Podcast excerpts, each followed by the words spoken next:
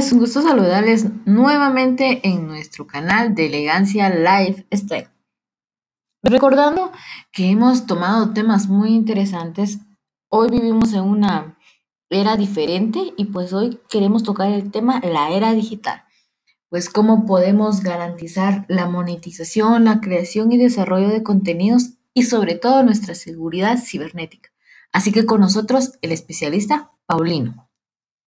Sí, Sí, entonces ya entrando en materia, son tres puntos muy importantes.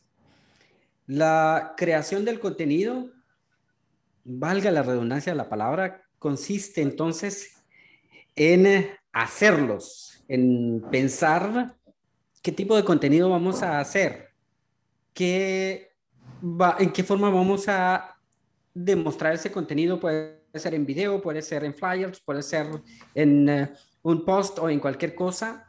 Y eso incluye entonces buscar el tema que queremos desarrollar en nuestra plataforma, ¿no? Tenemos que buscar un área que nos gusta para poder ir desarrollándolo. Todo sirve, todo vale la pena, así sea chistes, así sea eh, temas de salud, temas de economía, temas eh, de situaciones eh, sociales, por ejemplo, el tema ahorita con el COVID, por ejemplo. Todo esto puede ser un buen tema de contenido que se puede pensar. Después de esto, hay que ver el segundo proceso que sería el desarrollo del mismo. ¿Cómo se va a hacer a que estos contenidos lleguen a la audiencia necesaria? ¿Cómo poder llevar nosotros el trabajo y el esfuerzo que estamos haciendo para llegar a mucha gente, por ejemplo? Entonces, si tenemos un plan de monetización del tiempo y del contenido que estamos realizando, es importante pensar en una inversión. Por ejemplo, el famoso Facebook Ads, que qué es lo que hace, nos permite abrir otro mercado, gente que quizás no están dentro de nuestros contactos, gente que no nos están siguiendo, personas que no están dentro de nuestro círculo de amistades en nuestra plataforma. Hablemos de Facebook como ejemplo entonces, es importante ver cómo poder entonces pagar una campaña, por ejemplo, de promoción para poder de alguna forma tener más audiencia o agarrar más gente que vean este contenido que estamos haciendo. Eh, para ir al grano, este tema es muy extenso, pero yo quiero tomar los temas claves para entender exactamente con ejemplos qué es lo que queremos hacer. Cuando ya está listo el proyecto, ya se ha pensado cuál es el tema, ya tenemos material que distribuir. Entonces, nos toca el tema del desarrollo, que es que cómo vamos a desarrollar ese crecimiento, pues cómo se va a dar, eh, cómo alcanzar el mayor potencial de esos contenidos. Entonces, ahí es que se buscan las estrategias. Y estas estrategias, una de las que siempre se recomienda, eh, se recomienda, perdón, es hacer alianzas con otras personas, con otros influencers, con otros medios que tienen ya una cobertura mucho más grande, que tienen ya más experiencia. Hacer trabajos de colaboración es muy importante. alguien dirá, Paulino, ¿qué es eso? Un trabajo de colaboración, por ejemplo, tú haces mención a una plataforma de comunicación ya existente, así sea en Twitter, en YouTube, en Facebook, en lo que sea, y compartes tu plataforma y sucesivamente pasa lo mismo con la otra parte. Es decir, te va a dar apertura a ti y tú a él. Eso funciona mucho, funciona muy bien. Repito, esto es muy extenso. Yo solamente voy a ir punto por punto porque quiero más o menos, este, con ejemplos, dar más o menos hasta dónde queremos llegar. Después de esto, entonces vamos a fijar cómo vamos a monetizar ese esfuerzo desde la creación, el desarrollo. Entonces, ya que tengamos todo la plataforma muy bien estructurada, ya tenemos una buena cantidad de seguidores. Entonces, ya tenemos la oportunidad de poder sacarle provecho económico con esto. Y es donde yo quiero llegar. Es lo, el mensaje principal de esta conversación es esto, que aprovechemos la tecnología, las redes sociales, la computadora, el Internet, que aprovechemos en casa para eh, tener un ingreso extra de esto, porque sí se puede. Muy bien, entonces, lo que está ahorita como tendencia para todos los creadores de contenidos es el famoso marketing de afiliación. ¿Qué quiere decir eso? Tú vas a una tienda o a un empresario que tiene productos en línea, por ejemplo, entonces le vas a decir, mira, yo puedo promover tus productos, puedo vender tus productos en mi plataforma. Todo lo que se hace es que se le asigna un código a cada eh, anunciante. Entonces de ahí es que a partir que estás liberando productos o estás vendiendo los productos del, del, de la tienda X o del, eh, del perdón, de la, del empresario X, tú vas a agarrar una comisión de esos productos vendidos. Aparte, se puede hablar de un salario base, se puede dar una mínima cantidad, pero que eso pues va a ser de apoyo también para construir las herramientas necesarias para crear los contenidos, porque también ahí se gasta. Lo otro es que esto es más especialmente para las tiendas, para los eh, emprendedores, aquellos que quieren pensar crear una tienda en línea yo lo primero que recomiendo es que primero hagan un público, que formen una audiencia, una comunidad. Ya de una vez que tienen esta comunidad identificada muy bien sus intereses, identificado muy bien qué es lo que comen, qué es lo que gastan, qué es lo que compran, qué son, cuáles son sus gustos. Entonces de ahí ya uno ya puede pensar, ah, bueno, pues voy a inventarme, voy a reinventarme, perdón, voy a crear esto, voy a, a crear un producto, voy a vender esto porque sé que mi comunidad lo necesita mi comunidad que está dentro de mis contactos, la gente que está dentro como seguidores, los tengo en Twitter, los tengo en Instagram, los, los tengo en Facebook, los tengo en YouTube. Entonces, eh, se hace más o menos diferentes vitrinas o diferentes eh, plataformas y posteriormente monetizar esas plataformas. El punto es que sí o sí se puede sacar provecho a las redes sociales. Y ese es el, mensaje principal. Entonces, con todo esto, me estoy yendo mucho, muy, muy, muy rapidito porque hay otro tema muy importante que incluye esto, que es la protección de la información, de la identidad, de todos los datos que arrojamos en estos medios que nos permite llegar a monetizar las cosas. Hay que tener mucho cuidado. Por ejemplo, hay muchas personas que asocian el número de teléfono personal con estas plataformas públicas y, valga la repetición de la palabra, hacen público el número de teléfono personal. Aguas, porque si nos damos cuenta ahorita, no sé si ustedes han escuchado, pero esto es muy común ahorita, que hay muchos usuarios que han perdido el control de su Facebook y de su WhatsApp y que terceras personas, criminales por cierto, están pidiendo dinero a los contactos de estos. Entonces, eso es muy común ahorita. ¿Eso por qué se da? Porque uno hace público su número de teléfono personal. Yo digo, si quieres compartir un teléfono, un número de teléfono, asegúrate que ese número de teléfono sea de un negocio, de tu negocio, ¿ya? de una entidad pública, de una empresa o de lo que sea, pero no tu número de teléfono personal porque es muy delicado, es muy contraproducente es un tema muy importante. La otra que siempre vemos, o que yo siempre he visto durante los años que estoy en este asunto, es que la mayoría de las personas usan el correo electrónico y su contraseña para todas las cosas que hacen. Mm, tienen una cuenta con Facebook, están usando el mismo, el mismo correo, la misma contraseña. Van a Instagram, lo mismo, si es que no sincronizan con su cuenta principal de Facebook. Crean un Twitter, lo mismo. Em, y así sucesivamente van. Crean su cuenta del banco y utilizan la misma cosa. Eso es un error garrafal. Hay que tener mucho cuidado con eso. De pronto alguien va a decir, no, es que yo no tengo dinero en el banco, no tengo nada que, que me pueden robar. Cuidado, porque los criminales hacen uso de todas las maneras y las formas sabidas por haber de la información que uno arroja ahí. Este, la suplantación de identidad es muy horrible porque em, de pronto se hace una mala práctica, se hace una práctica criminal a nombre de X persona y no sabe, ¿verdad? Porque pues con el hecho de perder el control de su información, eh, pues eso permite que puede haber un... Em, una situación que alguien se haga pasar por uno, pues.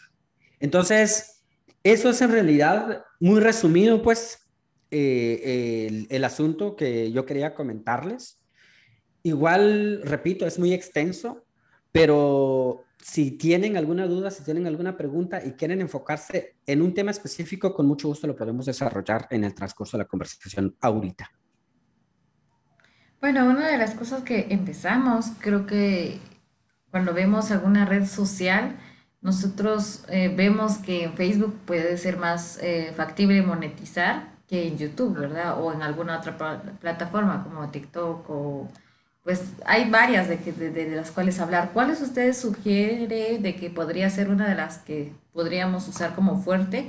¿O usted dice que tal vez podría ser como el contenido creado para ambas plataformas o varias? Muy buena pregunta. Híjole, esa pregunta creo que es lo que todo mundo hace cuando ya está en el, en el, en el proceso, cuando ya está en el plan, siempre se hace esa pregunta. Hay, dos, hay varias formas de generar ingresos, obviamente. El ejemplo que yo estaba dando es una forma de monetizarlo localmente. ¿Qué quiere decir eso? Que después construido la plataforma, uno en su comunidad va identificando las, eh, los posibles, em, digamos, anunciantes, ¿verdad? Que quieren anunciarse en la plataforma construida. Entonces, esa es una demanda local y eso es un trato local y eso es una forma de monetización local. Pero se puede hablar a largo plazo de la monetización directamente con, con estas plataformas grandes como los youtubers, por ejemplo, que es con YouTube. Eh, con el tiempo, sabemos ahorita que hay un montón de requisitos, pero así rápidamente quiero comentarles. Cuando uno empieza el YouTube, el canal de YouTube, por ejemplo, lo empieza a trabajar todos los días, hace contenidos, esto y el otro y acá, y mantiene esa página, pero así activa, ese canal, perdón, eh, puedo yo decir que sí llega a los requisitos al año y al año, al año y medio, ya puede generar ingresos directamente con YouTube para poder este, generar un dinerito. No es mucho, en realidad, no es la gran cosa, pero es algo, sí es algo, sí, sí, sí, por lo menos llegan a los 80, 90 dólares al, al mes o a la quincena, este, entonces ya es un dinerito. Em, lo que respecta con YouTube, con Facebook, tengo entendido que ahorita hay eh, lo mismo para, por ejemplo, para canales o, perdón, para fanpage o páginas en Facebook que em, se puede con 50 mil seguidores de estas fanpage o de estas páginas ya se puede monetizar. YouTube ya puede, perdón, Facebook ya puede poner anunciantes de ellos en estas plataformas este, y ya el dueño de, de, la fanpage ya puede cobrar un centavito para eso. Pero repito, eso es a largo plazo o todo depende del crecimiento. Por ejemplo, hay gente que de pronto hacen contenido y esto se vuelve viral. Estamos hablando de que en una semana se potencializó todo y que el, el, dueño del canal tenía mil eh, suscriptores y cuando se levanta tiene tres mil, cuatro mil más y así sucesivamente llega a los 50, a los 100 mil, a los el punto aquí es la cantidad de suscriptores que hay, em, que califique, es decir, que la fanpage califique a través de la cantidad de suscriptores que hay dentro de esa plataforma, em, puede calificar para que Facebook pueda poner los anunciantes de ellos dentro de esas plataformas y el influencer o el dueño del fanpage X puede agarrar un centavito a eso.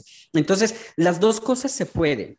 Yo siempre, siempre animo a las personas que empiezan a pensar en un plan de generar ingreso local. Este, tratar la manera de construir una comunidad muy fuerte, eh, seguidores reales, por supuesto, y entender cuáles son sus necesidades, reconocer cuál es lo que compran ellos y entonces subastar, en el buen sentido de la palabra, esa plataforma o esa comunidad a los comerciantes o a los negocios alrededor del área donde la persona está. Y ya, entonces, posteriormente, se, mientras se está agarrando esta posibilidad, ya se puede hacer un plan y ya se puede pensar en monetizar ese contenido ya de, en las grandes ligas, digo yo, que ya es un contrato directamente con las compañías grandes. Este, hay un, hay, un, eh, hay una actualización ahorita con, con Instagram que parece que de 5000 influencers ya pueden monetizar, perdón, perdón, perdón. ¿Seguidores? 5000 seguidores. Quiero decir, un influencer, perdón, una persona con, con 5000 seguidores ya se puede considerar como influencer, por lo tanto, ya puede ser eh, elegible para hacer un proyecto de anuncios dentro de, la plataforma. Entonces, hay tres formas de monetizar en Instagram y en todas las plataformas. Hay unos que les llaman nano influencers, que son los que tienen mínima cantidad de seguidores. Están los nivel medio que van por los, digamos, 10 mil para arriba. Y están los avanzados que van de 100 mil en adelante. Pero todo, todo, todo es monetizable. O sea, en, realidad, si se proponen a generar ingresos con sus plataformas, sí lo pueden hacer. Hay otra cosa muy común, por lo menos aquí en Estados Unidos, eso es muy común, que es el marketing no de afiliación, sino de colaboración. Eso quiere decir que las tiendas o las compañías generalmente pasan con las compañías de ropa, de crema, de usos de, productos para el hogar, que le mandan, perdón, le mandan una, un producto al influencer, le mandan el, el, producto y se lo regalan, solamente para que lo modele, lo, lo, hable un poquito de aquello y ya recibe eh, pues el producto gratuito. Pero nuevamente, según la cantidad de gente que tiene dentro de su, de su, plataforma, entre más, pues mucho más oportunidades que tiene. Puede recibir regalías, puede recibir comisiones, puede recibir, o sea, hay muchas formas de poder generar ingresos. El mensaje al final del día es que si hay oportunidades y hay que aprovecharla. Sí, es muy cierto. Para nosotros poder saber qué tipo de contenido poner, Sé que mencionó al principio sobre nuestras habilidades, eh, sobre lo que nosotros hacemos y lo que nosotros nos llame la atención, ¿verdad? Es que cuando dice ese dicho de que si haces lo que amas, no estás trabajando, solo estás haciendo lo que realmente te Se vuelve un hobby el trabajo, sí. Exactamente. Entonces, como qué contenidos podemos agregar a Facebook y qué contenidos no para que no se comprometa nuestra identidad personal. Se me fue un poquito la última palabra, ¿me la puedes repetir, por favor, Simri? De, en cuanto a... La pregunta fue nuevamente. Eh, en cuanto al contenido, ¿qué contenido podemos agregar y qué contenido no podemos agregar para que no comprometamos nuestra identidad personal? Eh, aquí hay dos, hay dos respuestas a tu pregunta. La primera es, eh, obviamente, no revelar cualquier información que sea tan íntimo ¿no? de la persona. Este, por ejemplo, no sé, un intentar de no, de no subir tu ubicación, dónde te mantienes, dónde te la pasas, eh, que tus actividades, qué tanto haces, a dónde vas, eh, mucho menos poner, eh, muchas personas por error ponen información tan sensible como una tarjeta de crédito, por ejemplo, o una cuenta de banco que de repente se les va. Eso hay que tenerlo mucho cuidado. por un lado. Por lo otro, hay que ver las políticas de privacidad y de prohibiciones que tienen las plataformas. Cada día y cada, cada, cada año, quiero decir, son más exigentes. En cada actualización que hacen en sus políticas son muy exigentes. Por ejemplo, hablar mucho de política ahorita ya no se puede monetizar. Eh, hay eh, influenciadores que enseñan mucho, no sé cómo es este término, este, que, que tiene como un, una connotación más como para contenidos para adultos, digamos, sin ser una página como tal, pero digamos hay semidesnudos o cosas así. Eso sí genera mucha audiencia, genera mucho público esa, esa, esos tipos de contenidos, lamentablemente, pero eh, no, ya, ya las, las, las compañías eh, como Facebook, YouTube, Instagram y todas estas plataformas ya no ya no monetizan potencialmente. Cualquier contenido que crea controversia es muy difícil que se pueda monetizar. Eh, sí, puede tener mucho público, puede tener mucha audiencia, pero el creador de este contenido no va a poder generar demasiado contenido, eh, perdón, ingresos.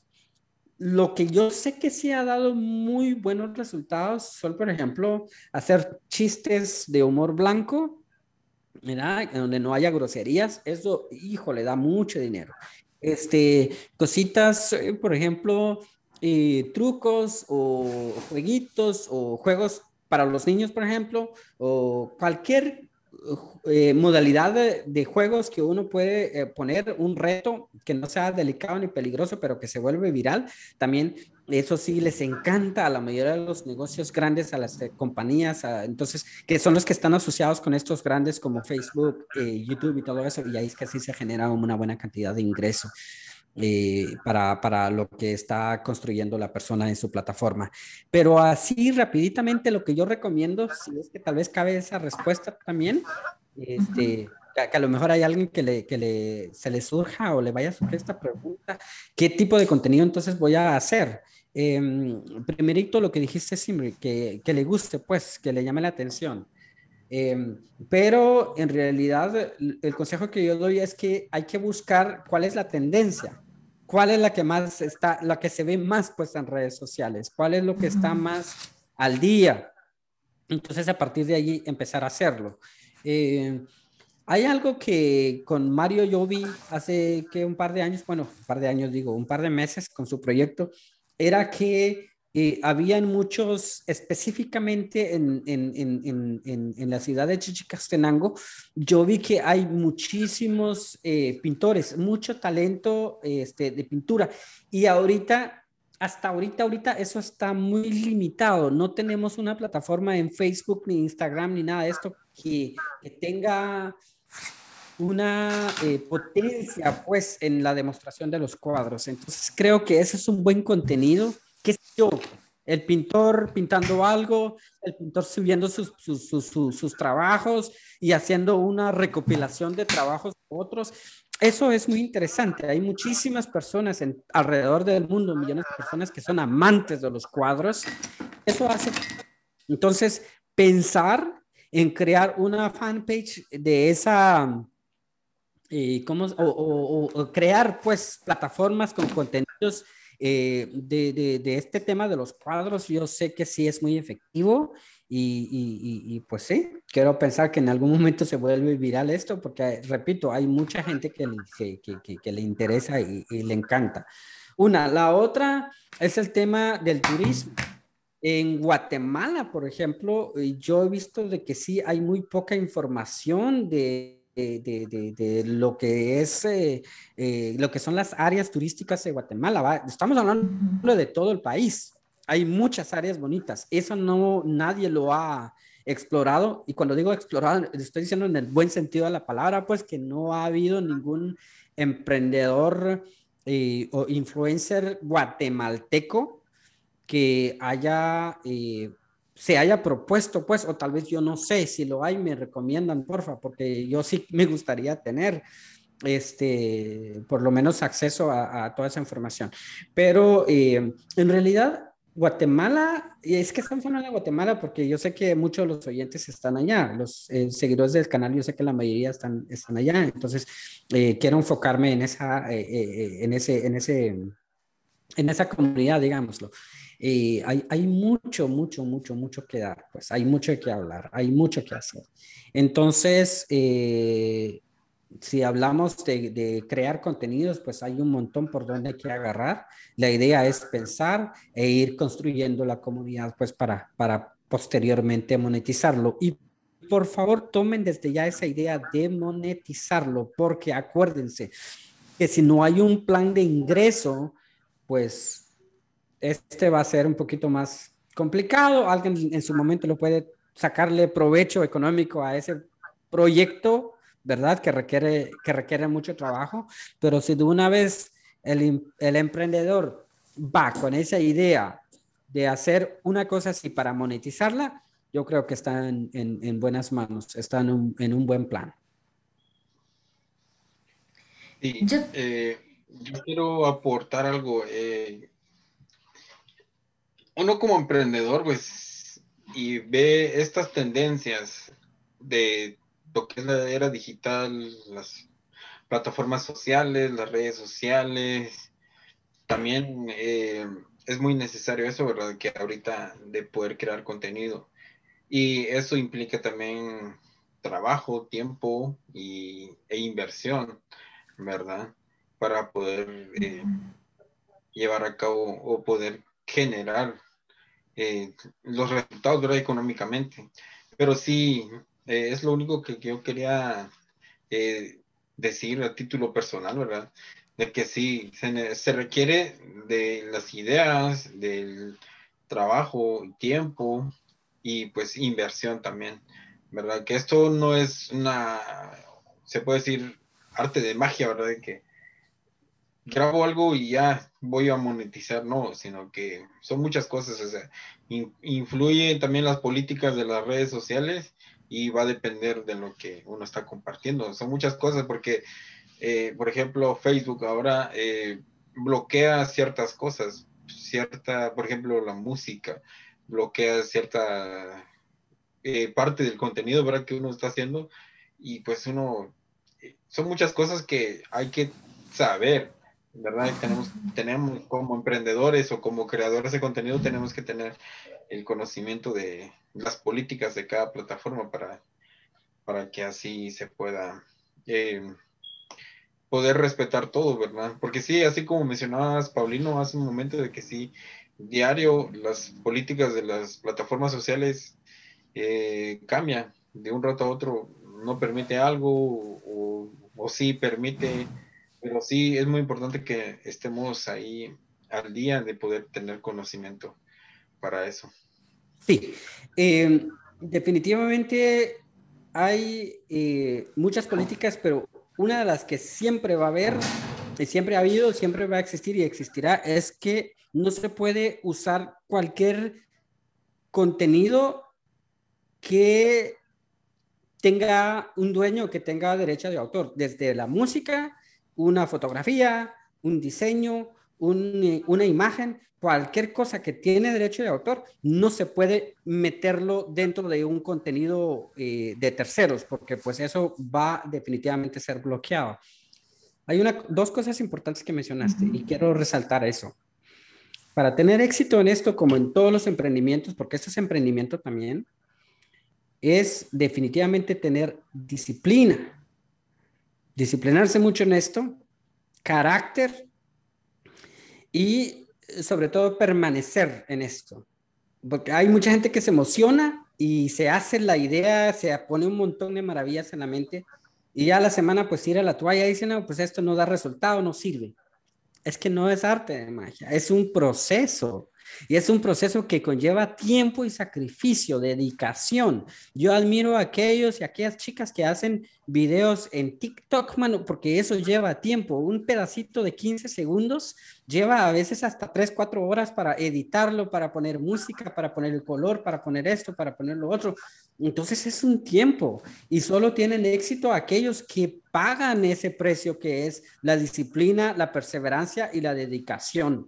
Este, porque la verdad las cosas no se dan así de, la nada, no pasa nada por milagros, es, es, es pura suerte, llamo yo cuando se viraliza un contenido, este, pero cuando en realidad se quiere atraer una audiencia fuerte, sí lleva mucho tiempo, demasiado tiempo. Por eso es bueno empezar a planear ahorita un plan para pensar que de aquí a unos años, de un año y medio, dos años, tener resultados de, de, ese plan. Así se tiene que hablar, pero empezar a trabajar y empezar a hacer ya. Es decir, voy a hacer contenido todas las semanas si es posible.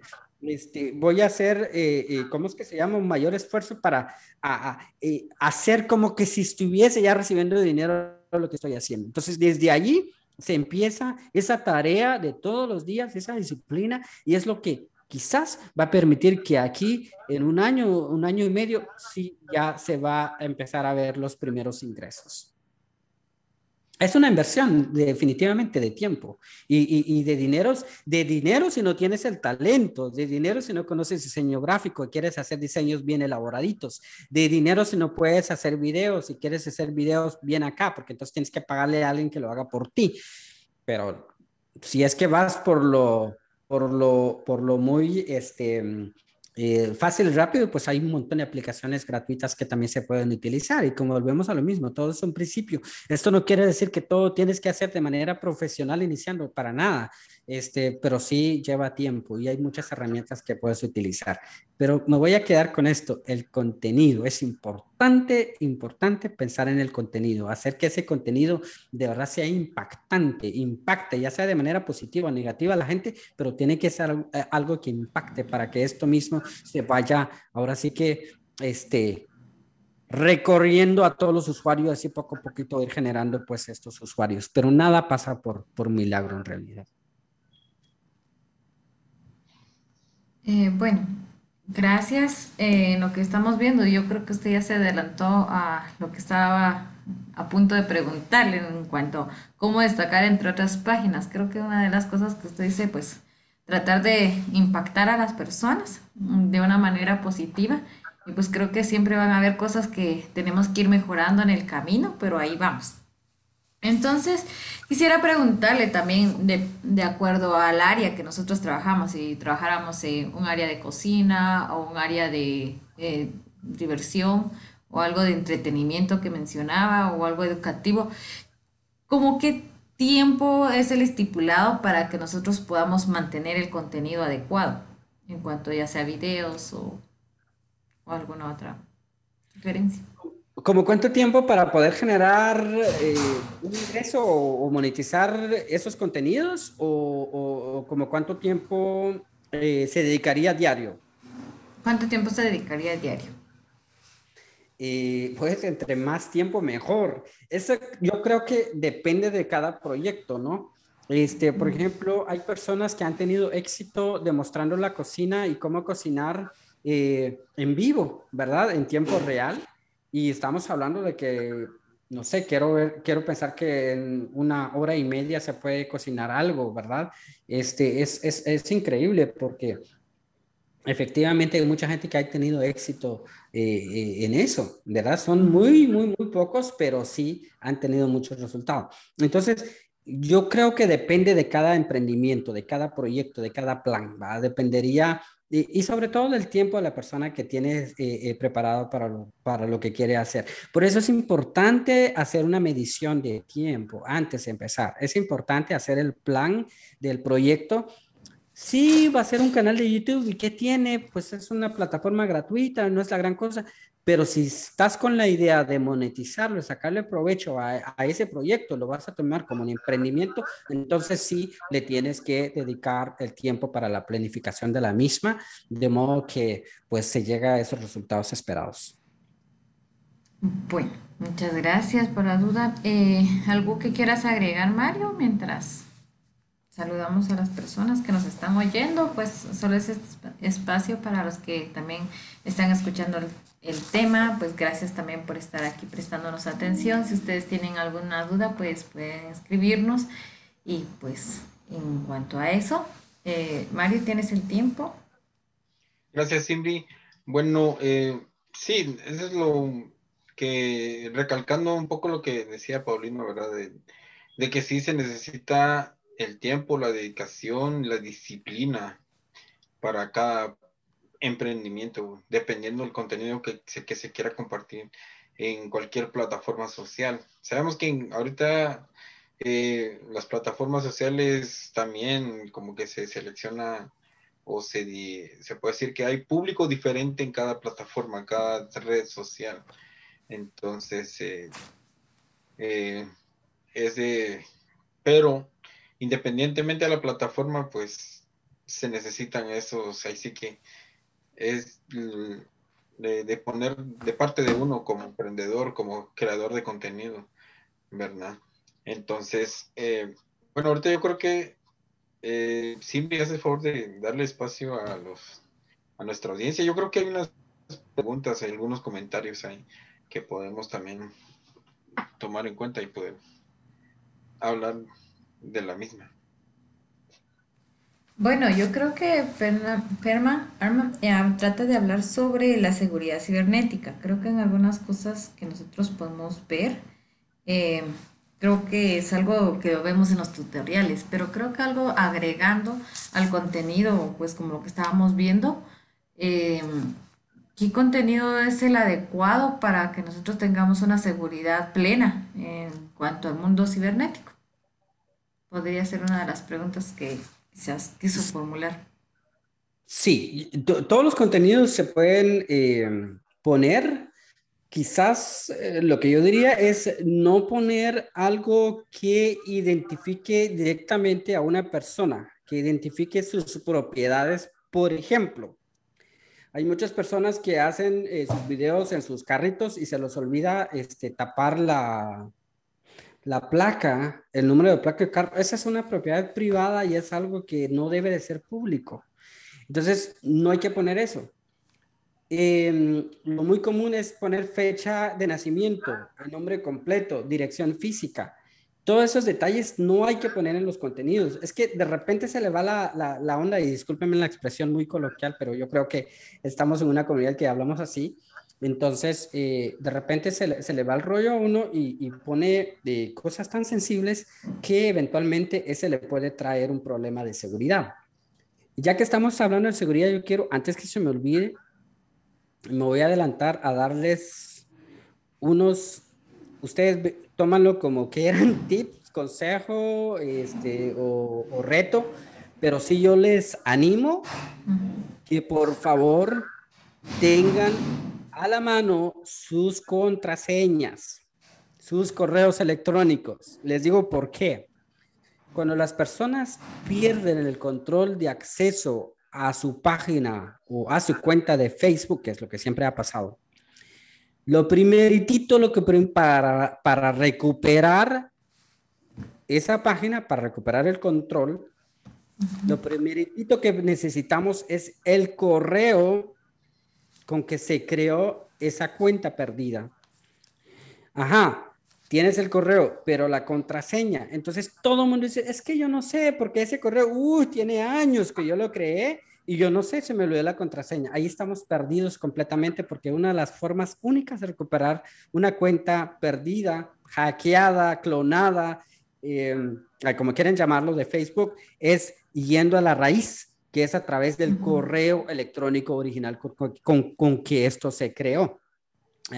Entonces, eh, por favor, hay que asegurarse que se tenga, por ejemplo, si mi correo electrónico lo creé en Facebook, perdón, en Gmail, tengo que tener la contraseña de ese correo asociado con Gmail.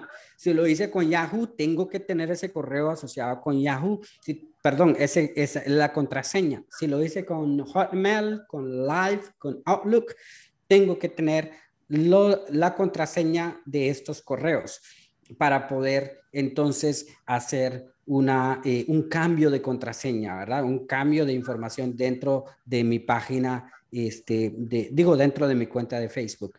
Hay una cosa que se llama segundo factor de autenticación. Si tu teléfono lo tienes configurado en, español, en inglés, va a decir two-step verification. Esta cosa lo que hace es que permite que para accesar a tu cuenta necesitas dos procesos para ingresar. La contraseña que usas regularmente, que es la que estableciste cuando creaste tu cuenta con Facebook, por ejemplo, y ya después te va a, te vas, te va a pedir seis códigos y esos códigos te puede, solamente se puede llegar por texto, por mensaje de texto o por correo pero es importante implementar ese proceso.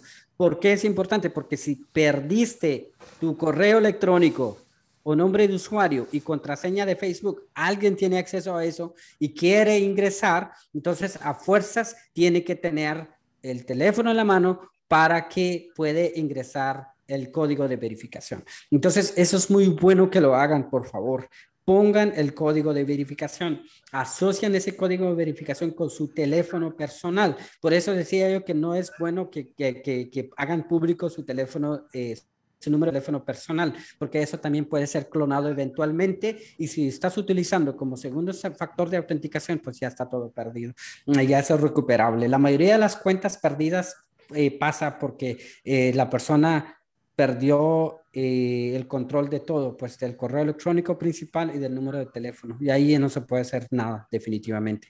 Entonces, eso es lo más esencial, es lo que yo quisiera que todos lo hagan. Y es importante cambiar las contraseñas. Por favor, híjole, ya estamos hasta acá diciendo eso. Hay que utilizar contraseñas robustas. Y una contraseña robusta se... Eh, ¿cómo es que se llama? Se trata de el uso de 20, de 20 a 25 o 30 características ¿verdad? de la contraseña. Es una combinación de números, letras, signos, letras mayúsculas, letras minúsculas.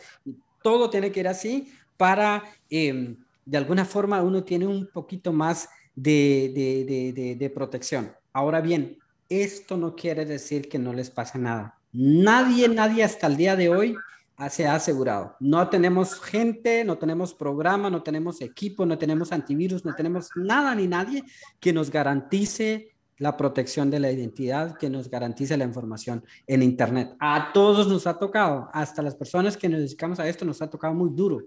Y entonces es lo que hay. Por lo tanto, este adelantarnos, porque es un hecho que está sucediendo de que hay una demasiada pérdida de información, una fuga de información impresionante de las personas.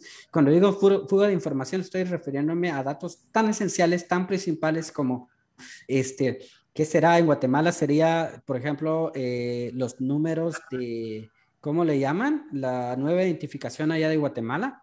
El DPI. El DPI por ejemplo, sí, sí, este, que en su momento eran los números de, de las cédulas de vecindad, ¿verdad? Actas de nacimiento, este, o fe de edad. Todos ese tipo de documentos hay que protegerlos. Por favor, en ningún momento lo estén compartiendo en redes sociales, en ningún momento guardar en las computadoras, en ningún momento dejar en, las, eh, en los correos electrónicos, por ejemplo.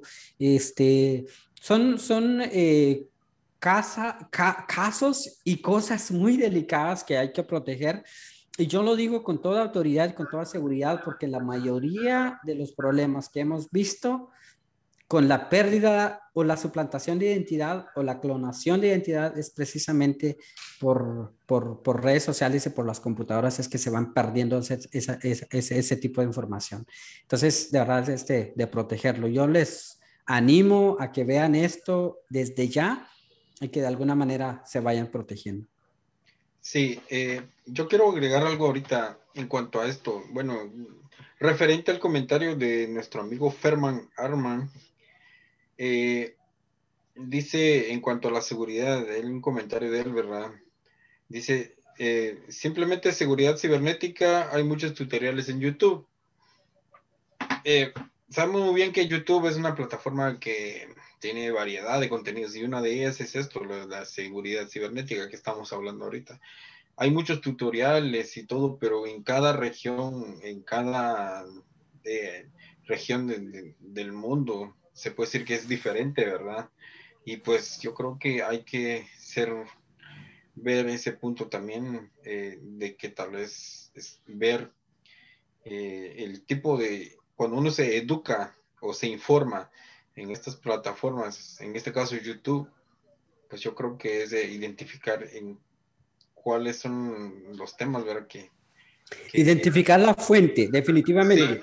Identificar la fuente, porque resulta que como eh, todas estas plataformas todo lo soporta, entonces eh, en realidad eh, el que te está haciendo un tutorial, por ejemplo, puede ser que te está tendiendo una trampa puede ser que te está dando la, mejor información que hay y puede ser equivocada. Esa es una gran realidad.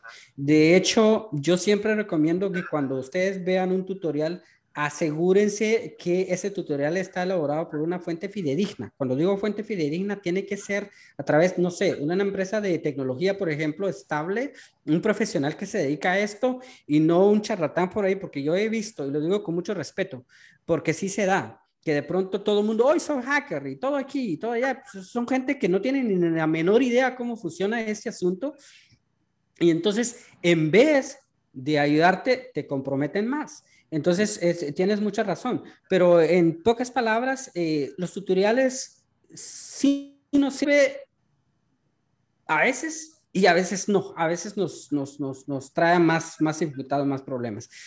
Yo recomiendo mucho, repito, ver tutoriales, pero de fuentes fidedignas. Y con eso me quedo, con, con esa inquietud. Es importante, pero es, hay, hay, que valorar primero quién está subiendo esa información, ¿no? para no caer en trampas ni, ni en una, ni una actitud este, eh, delicada. Y no hay que eh, hacer de menos las informaciones fidedignas, por favor. uno de los errores que yo he visto con la gente, pues les digo rapidito, y, y, esto porque cayó en la conversación, no quería decir, yo tengo 15 años dedicándome a eso.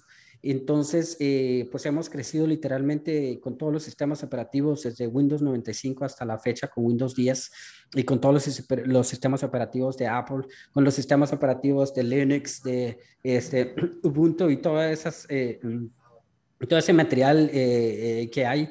Y en todo el tiempo y en todos los tiempos, todos los sistemas, todas las aplicaciones, todos tienen vulnerabilidad. Y los más eh, susceptibles o los más vulnerables, valga la, redundancia de la palabra, eh, los, los que están más expuestos a problemas graves de seguridad de la información, a pérdida de la información, son aquellos que piensan que lo tienen todo y que no necesitan eh, de una corrección, por ejemplo. Eso es muy común. yo, la mayoría de la gente que llegan conmigo me dicen, no, es que una persona recientemente me dijo, este, porque le estaba dando unas instrucciones y me dice, ah, no, este, mi, hijo es no sé qué, terminó un grado en la universidad y es una carrera que pues le hace esto y lo otro, ah, está bien, entonces, ¿por qué no se lo lleva él el problema? Entonces, eh, tanto así que fue un, un, este, un asunto que los está llevando a la, a, la, corte. Bueno, esa es otra cosa muy delicada. Eso fue un problema con Instagram, ¿verdad? Que este, hicieron una clonación de la cuenta de una de las muchachas y, eran, eran cosas muy, muy horribles. Había desde amenazas, acosos, un montón de cosas que, que sucedían en ese perfil. Pero todo pues por minimizar el, el problema, para, por minimizar los riesgos ya a las alturas, como estaba en ese entonces, cuando vimos que era, el problema era muy avanzado, ya no, pues no tenía solución porque era muy avanzado el, el, asunto, el problema y la solución era muy avanzada también, no tenían los medios para pagar. Pero sí, definitivamente yo les animo mucho a buscar recursos, este, tanto desde los tutoriales hasta en, en, en, en eh, Google. Hay un montón de recursos, pero asegúrense de la fuente, por favor, que sea fidedigna. Tengo una duda. ¿Es recomendable cambiar eh, contraseña a un cierto tiempo o pues es bueno mantenerla? No, para nada. De hecho, se recomienda que sean cada tres meses mínimo, que sea tres meses el cambio de contraseñas, que se depure, eh, que haya una depuración de los eh, dispositivos y cuando digo esto es que se, borre el historial de búsquedas, las caché, eh, los archivos temporales que quedan en las computadoras. Por ejemplo, Windows es muy famoso en eso porque todo lo guarda. Entonces es importante hacer una limpieza. Yo lo hago, por ejemplo, tres veces al día. Yo hago en la mañana, en la tarde y en la noche. En la mañana, en la tarde y en la noche. Actualizo mis, todos mis programas, mis aplicaciones, especialmente el antivirus, corro el antivirus y luego este, borro todo lo que son historial de búsquedas, todo, todo, todo, todos los rastros que uno hace durante el uso del dispositivo. Eso se tiene que borrar. Y pues definitivamente eh, entra aquí la, la, la, la, eh, el cambio de contraseñas eh, este, cada cierto tiempo. Bueno, con relación a ello, quería preguntarle, eh, creo que voy a tomar el tema anterior para que así cerremos ese y luego sigamos con el de seguridad. Eh, sería el desarrollo de contenido. ¿Cómo podemos tener un contenido amplio? Pues creo que si hablamos de cocina, eh, ¿tendría que ser solo un contenido así como específico para ello o vamos agregándole algo más? ¿O qué, ¿Cómo podríamos desarrollar el contenido a lo largo del tiempo, durante un año, ejemplo? Va, se supone que entre más específico es el tema que se maneja en los contenidos, este, puede tener un nicho o puede tener una audiencia específica, ¿va? se supone. Pero lo que yo he visto es que en cierto punto ese puede ser un limitante también. Puede que no uno puede alcanzar otro público yo lo que recomiendo es, está bien mantenerse en un tema, pero es importante también tener diversidad, agregar otros contenidos, aunque no vaya con el tema, tú mételo, porque la idea es, o el propósito es generar una audiencia, ¿cierto? Entonces, si vengo, si tengo ya identificado esa audiencia con el tema que estoy manejando, qué bueno, qué bueno, pero si puedo agregar otros extras que me trae otro tipo de público, ¿por qué no? ¿Por qué no abarcarse mucho en todo lo que hay, en todo lo que podamos? Entonces, yo creo mucho en el dinamismo y, yo diría que sí, es muy bueno hacer un poquito de todo, pero centrar a la mera causa. Es decir, en mi caso, tengo un canal de informática, voy a estar hablando de todo lo que tenga con tutoriales de reparación de equipos, de mantenimiento, de esto y de lo otro, en temas de tecnología de la informática, pero pues también agrego temas de la comunidad, por ejemplo, eh, problemáticas o situaciones que estamos viendo, que estamos viviendo, temas del COVID, por ejemplo, temas de que sí o no ah, eh, eh, usamos la vacuna o no, nos ponemos la vacuna, ¿no? Temas como este, los... los, ah, se me fue rapiditamente, las tendencias contradictorias con, con, con, estos temas, o las eh, conspiraciones, ¿no? Es teorías de, conspiración que ha surgido alrededor del tema de COVID. Pues, ¿Por qué no desarrollarlo, no? ¿Por qué no agregarlo? Este, porque, repito, esto da pie este, a otro público, a otro tipo de audiencia. Entonces, entre, entre más público para mí, mejor, porque recordemos, lo que buscamos es audiencia, es gente. Entonces, todo es válido. bueno. Eh, voy a agregar algo yo ahorita, Cindy de que tenemos que entender ahora en cualquier ámbito, ¿verdad? De, las plataformas sociales, se puede decir que hay dos partes, tanto el usuario, el que solo mira, se entretiene y, o sea, ve el contenido nomás, y está el generador de contenido. Entonces, eh, hay que más o menos eh, como que definirse, bueno, que, bueno, como que a veces hacemos las dos partes, ¿no? Que somos usuarios, miramos contenido, entretenimiento, espectáculos y todo eso en las redes sociales. Eh, y también ah, como que tomamos ideas ahí como para también crear el contenido, ¿verdad? Porque, bueno, hay una pregunta aquí de un amigo, eh, Juan Morales Suruy, dice, ¿qué contenido aún no existe en las redes sociales? Dos, ¿cómo Guatemala a qué se debería de dedicar a los nuevos creadores de contenido. Entonces, eh, es ahí donde como que uno pues se da cuenta de que no se está proyectando aún y pues poder crear el contenido, ¿verdad?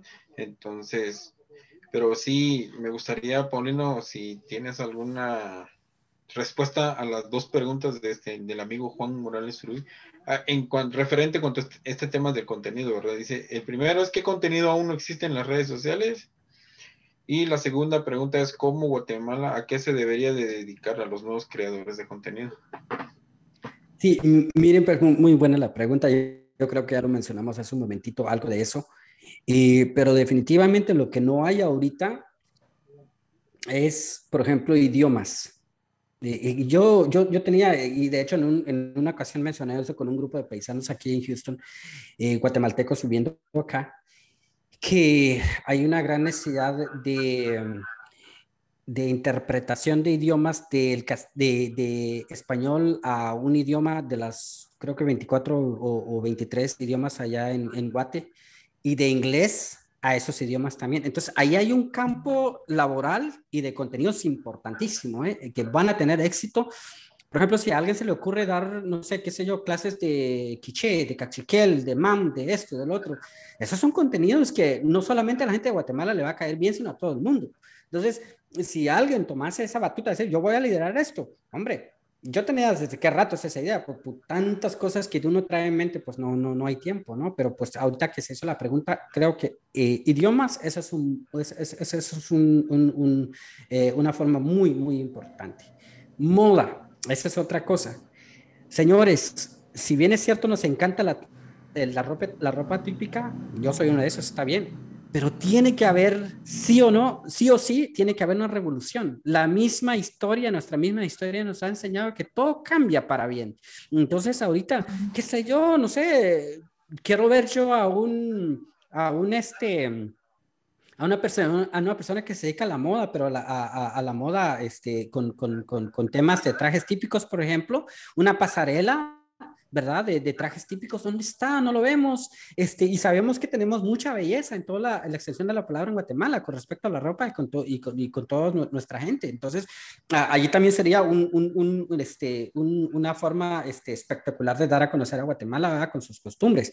La comida, yo creo que hay muy pocos eh, eh, influenciadores guatemaltecos que están demostrando la, la, comida como tal. Pues acordémonos que son 20, no sé qué tantos eh, departamentos o estados, son como 20. ¿Cuántos departamentos hay allá? 22 departamentos. Bueno, cada departamento tiene su propia comida, ¿cierto? Entonces, sería bueno que surgiera alguien que nos demostrara ese montón de contenido. Ese también va a ser un contenido impresionante que, no, que ha sido muy para mí muy limitado, pues no existe. Tal vez exista, pero este, no con, esa, con ese volumen que, que nos gustaría tener. Y lo otro, pues por supuesto que los paisajes, hombre, lo bonito de, de, de nuestros pueblos, las ferias, por ejemplo, eh, nuestros mercados. Este, hay un, hay un eh, youtuber muy, muy, muy reconocido, se llama Luisito Comunica, este, estuvo en Guate la, la, los videos de él ha alcanzado, sin exagerar, alrededor de 5, 6, 7, 8 millones de vistas eh, en sus paseos por Guatemala. Ha estado en la Antigua, ha estado en Panajachel, en Amatitlán, en Atitlán, en Quetzaltenango, en los volcanes, en, o en realidad hay una riqueza impresionante cultural de, eh, de, Guatemala, en sus paisajes, en lo que es Guate como tal, que los paisanos desde allá no creo que no han tenido la oportunidad aún de, de demostrarlo, ¿no? Entonces, que surja un influencer en estos pueblos, en estos lugares tan, tan este, hermosos para dar a, a, a conocer, pues hombre, sería un, algo impresionante. Hablando sobre el tema de Guatemala, y, e igual va para todos los, los demás países. Latinoamérica es rico en todo, y, y yo creo que es, es, importante ver pues este, esos temas, y, y, son dos en uno, de poder eventualmente generar un ingreso y por el otro lado tener la oportunidad de difundir lo bueno de, de, de, de nuestros pueblos. Y así va, hay un montón, se me vienen un montón a la mente, pero los más esenciales yo creo que serían esos. Muchas gracias. Y pues tomando en cuenta todo de la creación de contenidos, el desarrollo, la monetización y la seguridad, creo que volvería a tomar eh, este punto, creo que es base. No sé si en algún momento algunos usuarios que ustedes tengan es como hackearon esta cuenta, cómo poder tener ese cuidado, ¿verdad? O cómo poder recuperar, bueno, creo que recuperarla ya, Facebook nos da los pasos y todo, pero cómo poder, aparte de las contraseñas, ¿hay algo más o solo sería con las contraseñas para tener cuidado? Eh, con respecto a las contraseñas, y pues casi todo lo que está eh, relacionado a aquello. Desde las respuestas de seguridad, hay algunas plataformas todavía que trabajan con respuestas de seguridad, que son tres generalmente. Eso hay que tenerlo bien cuidado. Ahora, yo les comparto algo rapidito lo que yo hago. Este, es muy recomendable, crear carpetas eh, ocultas y, guardar las claves allí. O no necesariamente ser ocultas, sino guardar en una, en una carpeta que solo el usuario sabe dónde está, pero evitar de dejarlo en el desktop o en la, en, el, en la pantalla, pues en la computadora. No dejarlo ahí, porque si en algún momento se pierde la computadora y si la, la computadora no tiene contraseña o se le vaya a remover esa contraseña, pues lo más probable es que terceras personas pueden tener acceso a esas contraseñas si es que la guardan en la computadora. Entonces, y se lo escriben en papel, pues asegurar un lugar este, donde poner eso y, y poner algunos elementos ahí que uno, solo uno mismo sabe distinguir cuál es cuál, ¿no? Esta es mi contraseña para esta y esta es mi contraseña para la otra y esta es para acá. Entonces, pero es muy importante establecer un plan de seguridad para las contraseñas. Definitivamente hay que hacerlo. Sí, este, algo que quiero agregar yo, ¿verdad? Y he visto y he escuchado también eh, este problema, que cuando pierden su contraseña, lo que hacen, pues bueno, crear otra cuenta en las eh, redes sociales, ¿verdad? Y pues ahí como que como amigos o conocidos de, de, la persona entra en duda de que, bueno, ¿será que es el mismo o qué pasó? Y a uno ya como que ya no le da la confianza de aceptar las solicitudes y todo, porque se ha visto también mucho eso de las clonaciones. Pero sí, eso es muy importante que todos los, nuestros amigos que nos están viendo ahorita, tomar en cuenta eso, de que cuidemos nuestras contraseñas por el, bien de, la cuenta y también nos evitamos también de poder confundir a, nuestras amistades en las redes sociales, porque como les digo, a veces pasa eso que, y he escuchado de amigos también que pues se olvidan de la contraseña de, con el cual crearon su cuenta en las redes sociales y abandonan, ¿verdad? Abandonan o lo dejan así nomás, como ya no tienen acceso a nada y, abren o aperturan otra cuenta y, pues eh, ahí está, causa un poco de confusión a veces. Pero eh, son cositas que sí hay que tomar en cuenta para, para eh, ¿cómo se llama? tener la seguridad para cada uno. Sí, y algo más que quería agregar, ¿verdad? Que en cuanto al contenido, pues eh, muchas veces surgen las dudas, las preguntas, que qué más contenido hacemos, teniendo presente de que tenemos eh, mucho a nuestro alrededor, ¿verdad? Y pues eh, a veces nos cuesta o miramos que tal vez será que sí lo acepta o no lo acepta la gente de los contenidos, porque los medios de comunicación, por ejemplo, la televisión, eh, o cómo se llama, las páginas web, eh, ellos han tenido la posibilidad y también de crear contenido en cuanto eh, lugares muy conocidos, ¿verdad? Por ejemplo, aquí en Estados Unidos, pues uno pues cuando está en otro lugar y mira todo lo que la televisión, eh, proyecta para, para todos los demás países, pues ahí uno dice, bueno, solo eso es lo que se permite, pero en realidad ahorita eh, a través de las redes sociales se pueden eh, presentar diferentes contenidos, ¿verdad? Pero sí, el punto de que quiero también más o menos motivar a, la gente de que sí pueden crear diferentes contenidos, no precisamente mantenerse en la línea de lo que presentan las grandes empresas o compañías o, los medios de comunicación, ¿verdad? Entonces sí, ahí sí que uno tiene que ser original y presentar diferentes cosas, ¿verdad? Que, que sí, todo es bienvenido ahorita. Sí, acordémonos que la mayoría de lo viral es, eh, son contenidos puritanos, son, son contenidos vírgenes, contenidos eh, originales, pues, con ideas nuevas, frescas y todo eso es lo que tiene mayor impacto en realidad también.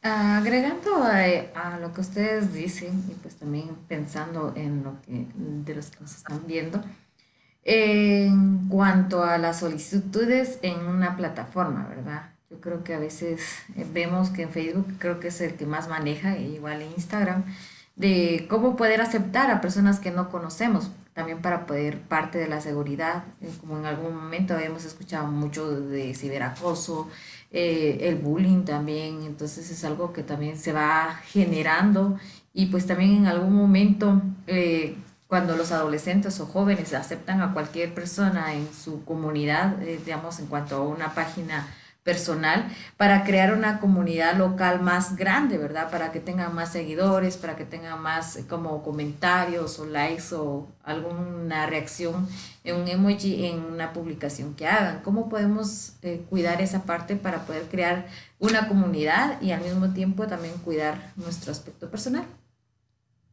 Sí, bueno, acordémonos si estamos hablando de una fanpage y recordemos que en, la fanpage, pues es, es, es, es, público, ahí sí, si la persona dio, dio like y, y, es nuestro seguidor, pues es muy difícil controlarlo, ¿verdad? Pero, por ejemplo, para las cuentas personales, que de hecho solamente llega hasta 5000 contactos, seguidores o amigos, si, si quieres llamarlo así, ahí sí se puede controlar. ¿Cómo controlarlo? Definitivamente hay tres cosas que yo siempre recomiendo que no se puede admitir como amigo, no se le acepte. Primero, que usa fotografías rams, eh, randoms. Los, las fotografías randoms son como, como calaveras o son como, eh, ¿cómo es que se llama? Este, máscaras eh, o imágenes medio eh, ridículas que están en un perfil, eso es definitivamente no, no, no es de un, de un usuario real, ¿no? Uno. Dos, este, esas eh, solicitudes de chicas agradables y modelos y todo, cuidado, yo les decía aquí a, a, los chavos, eh, no, no es una tigresa, es un tigre. este, es eh, definitivamente son perfiles falsos y hay que tener mucho, mucho, mucho cuidado con eso, de verdad, porque el propósito de un perfil falso es ni más ni menos que hacer daño, definitivamente. Si alguien no es capaz de dar su cara, de poner su cara y em, eh, empieza a mandar solicitudes, eh, algo está tramando, algo está, está queriendo hacer. Entonces, evitar cualquier contacto que no tenga fotografía. Bueno, tiene la foto.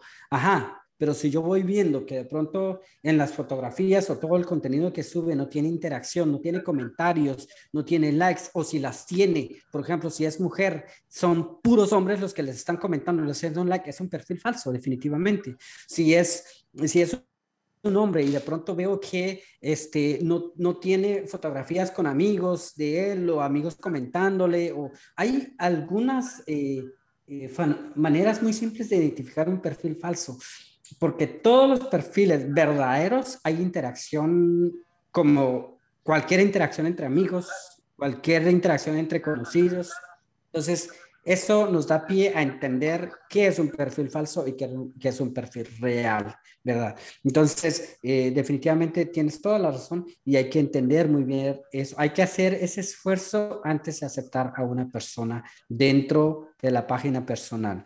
Ahora, vuelvo al mismo tema. Si es que estamos hablando del fanpage, ahí sí lamentablemente no podemos hacer mayor cosa porque ahí pues voluntariamente llegan las personas a darnos un like este y no no pues no no no, no podemos hacerle dislike o correr a un lo podemos banear le llaman en, en, en, español como digo en inglés hay una forma donde da chance como para tipo reporte o algo y bloquearlo completamente eso lo podemos hacer pero pues como se supone que queremos albergar cientos y miles y miles y miles de, contactos, entonces sería mucho más costosa. Ya con las personas tienen mucha dificultad con perfiles falsos en las fanpage, lo que se hace es que se utilizan este, eh, algoritmos. Hay muchos programas que nos permiten este, utilizar algoritmos para detectar todos los perfiles falsos y, quitarlos ahí. Pero eso se hace cuando ya tenemos cientos y cientos de usuarios y de seguidores. Muchas gracias, Paulino. ¿Algo que quieras agregar, Mario? no, por ahora no. Bueno, entonces estamos viendo en destacamiento la creación de contenido, desarrollo y la monetización de contenido. Y pues aquí terminando con la seguridad. Algo que quiera agregar en general, creo que algo que tal vez eh, alguien no pudo preguntar o quizás hay una pregunta que siempre le hacen, pero ahora no se ha hecho. Paulino. Sí, más que pregunta es el problema que hemos visto, pues, que es definitivamente la falta de conciencia. El hecho de que todo el mundo dice que yo no tengo dinero en el banco, ya a mí qué me van a hacer, yo no debo nada a nadie, eso siempre se escucha. Tengan mucho cuidado con eso, porque generalmente son los que eh, van a, a tocar eventualmente un problema muy grave con seguridad. Este, entonces, intenten, por favor, tomar todas las medidas y los pasos de prevención. Prevenirse, prevenirse, prevenirse. Hay que adelantarse a los hechos. No hay que confiarse en un antivirus. El mejor antivirus que tiene una computadora, la mejor seguridad que tiene un teléfono celular es el usuario. Definitivamente, es tu conocimiento, es tu compromiso con la seguridad, es tu compromiso, la conciencia que tienes de proteger tu identidad. Y eso, cuando, cuando ya tienes clarita eso, entonces, al momento de postear algo, al momento de subir algo en redes sociales, al momento de compartir algo, la vas a pensar dos veces, la vas a revisar muy bien. No estoy poniendo algo que sea íntimo, íntimo mío aquí, porque después me voy a arrepentir porque acordémonos que todo lo que se va al Internet automáticamente e inmediatamente se vuelve público y le pierdes el control, aunque no lo quieras. Entonces, pasa de diferentes formas, pero sí hay una seguridad de que se pierde el control de la información que se comparte. Entonces, hay que tener mucho cuidado con estar posteando o compartiendo direcciones físicas. Hay que tener mucho cuidado con estar compartiendo fecha de nacimiento, número de teléfono personal, em, eh, actas de nacimiento, por ejemplo, que es lo mismo con fecha de nacimiento, pero son documentos separados, pero tienen la misma vulnerabilidad. Los pasaportes. Saben que una ocasión me tocó dar una conversación con un grupo de, de, mexicanos y nos dimos cuenta que el pasaporte más demandado en el mundo es, es el, pasaporte guatemalteco y el mexicano, porque todo el mundo quiere venir a tirarse aquí en, en, en, México o en Guatemala para poder llegar acá. Entonces, este, eh, está muy demandado eso y por lo tanto, pues hay muchos criminales detrás de esos documentos, por lo que hay que cuidarlos, tanto en las computadoras como en los teléfonos y en los correos electrónicos.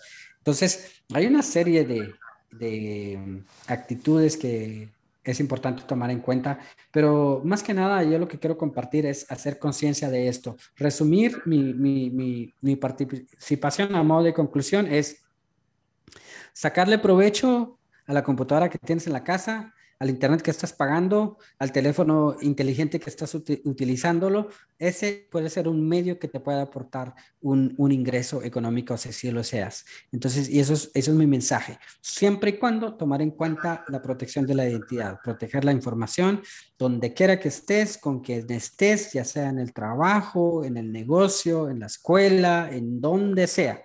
El robo de identidad no tiene, no hay discriminación, ahí le dan parejo ¿ya?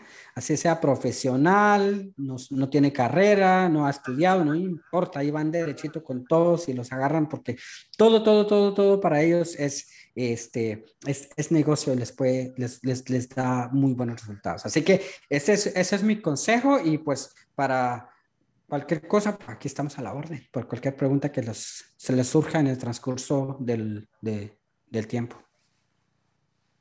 Bueno, muchas gracias. Eh, Mario, ¿qué quieras, ¿algo que quieras agregar?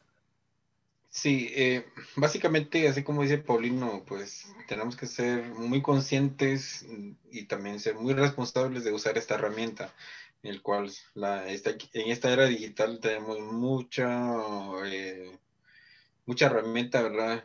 Lo que es muchas plataformas, lo que son las aplicaciones, lo que son las redes sociales, y pues si vamos a tener una cuenta, que seamos muy cuidadosos en lo que podamos compartir, eh, lo que podamos, porque si no sabemos quién está detrás de, en, otro lugar, ¿verdad? Con, en otro dispositivo electrónico y todo. Y pues en los proyectos también ser muy, eh, por ejemplo, un proyecto de negocio, también ser muy cautelosos, ¿verdad? Con, con las informaciones y todo.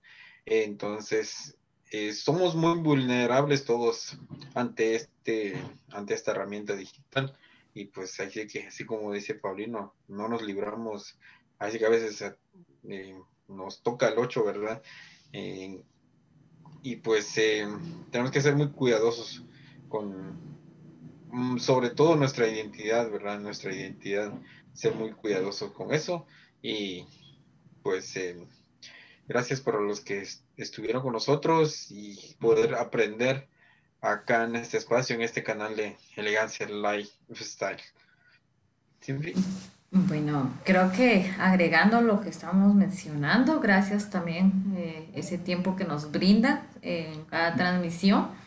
Y pues también lo que queremos eh, recordarles es que si ustedes tienen un tiempo libre, pues puedan visitar la página de www bebé, chichicasteca.com, es que eso siempre se traba Y pues también en parte eh, de que nos puedan escuchar en los podcasts en sus diferentes plataformas. Así que estamos cerrando este espacio con los saludos y despedida de Paulina y de Mario. ¿Algo que quieran agregar para poder saludar tal vez a alguien que ustedes tenían en mente y decían, ah, pues me va a ver en la transmisión? No, pues agradecerles a ustedes por el espacio que están abriendo a la comunidad.